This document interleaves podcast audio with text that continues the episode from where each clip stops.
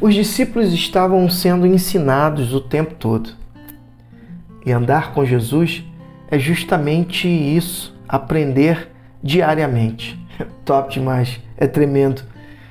E aí, quando eu me proponho a essa dinâmica relacional, eu identifico as mazelas diariamente, daquilo que precisa ser rejeitado em mim para que eu possa perceber e viver a verdadeira identidade. Somos filhos de Deus, amados do Pai. Eles precisavam ter internalizados que o ter é consequência e não fundamento para uma vida do reino. A vida do reino é ser, é identidade. Tiago e João, filhos de Zebedeu, nós estamos em Marcos 10, capítulo, versículo 35. Tiago e João, filhos de Zebedeu, foram falar com Jesus. Mestre, queremos que o Senhor faça algo é por nós. Verei se posso fazer, disse Jesus. Eles pediram: Permita que tenhamos os lugares de maior honra na tua glória, um à tua direita e outro à esquerda. Jesus disse: Vocês não fazem ideia do que estão pedindo. Vocês são capazes de beber do cálice que estou para beber e de receber o batismo que estou para receber? Sem dúvida, disseram eles. Por que, por que não? Jesus disse: Pensem nisto. Vocês vão mesmo beber o cálice que eu bebo e ser batizado com o mesmo batismo. Mas quanto aos lugares de honra, não é comigo. Isso já está decidido.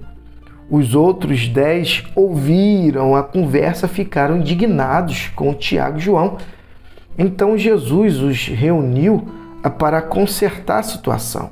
Ele disse: Vocês já devem ter notado como o poder sobe a cabeça dos governantes deste mundo que logo se tornam tiranos. Vocês não devem agir assim. Quem quiser ser o maior deve se tornar servo. Quem quiser ser o primeiro deve se tornar escravo é o que o Filho do Homem faz. Ele veio para servir, não para ser servido, e para dar a própria vida para salvar é muita gente. Jesus aqui mais uma vez não é ter uma posição, é ser servo, é a liderança servidora em que está totalmente inserida no segundo mandamento, amar o próximo como a ti mesmo, ou amar o próximo como Cristo nos amou. E aí, quando eu é, vi, vou para o é, novo mandamento, amar a, o próximo como Cristo amou, eu vou justamente para o contexto da é, liderança servidora, onde servir, onde o dar é melhor do que receber. Isso é top demais e é tremendo. E aí Jesus, na sua caminhada, continua.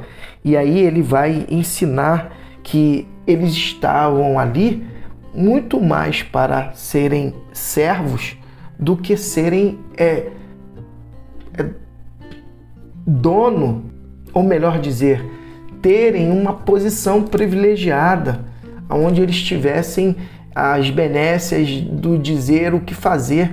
Mas Jesus estava é, sinalizando o que eles deveriam fazer. E fazer era justamente para que aqueles que recebessem o fazer deles, o serviço deles, pudessem ser beneficiados. E a prova disso é que no 46 Jesus vai ensiná-los na prática que eles deveriam dar.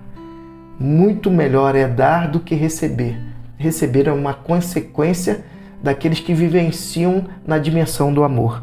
Depois de passarem algum tempo em Jericó, Jesus saiu da cidade, seguido pelos discípulos e por uma multidão, e um mendigo cego, chamado Bartimeu, filho de Timeu, estava sentado à beira do caminho. quando ele soube que Jesus, o Nazareno, passava por ali, começou a gritar: Filho de Davi, Jesus, misericórdia, tem misericórdia de mim.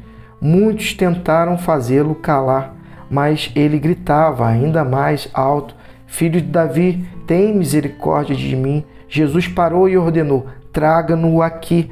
Eles foram chamá-lo. Hoje é seu dia. Ele está chamando você. Levante-se. Jogando longe sua capa, ele ficou em pé e foi até Jesus. Jesus perguntou: O que você quer de mim? O cego respondeu: Senhor, eu quero ver. Siga seu caminho. Sua fé salvou e curou você, disse Jesus. No mesmo instante, ele recuperou a visão e seguia Jesus estrada afora. Que top, que tremendo.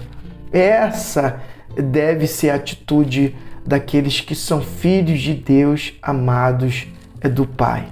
É melhor dar do que receber. Você nasceu para ser e o ter é uma consequência dessa vida do ser.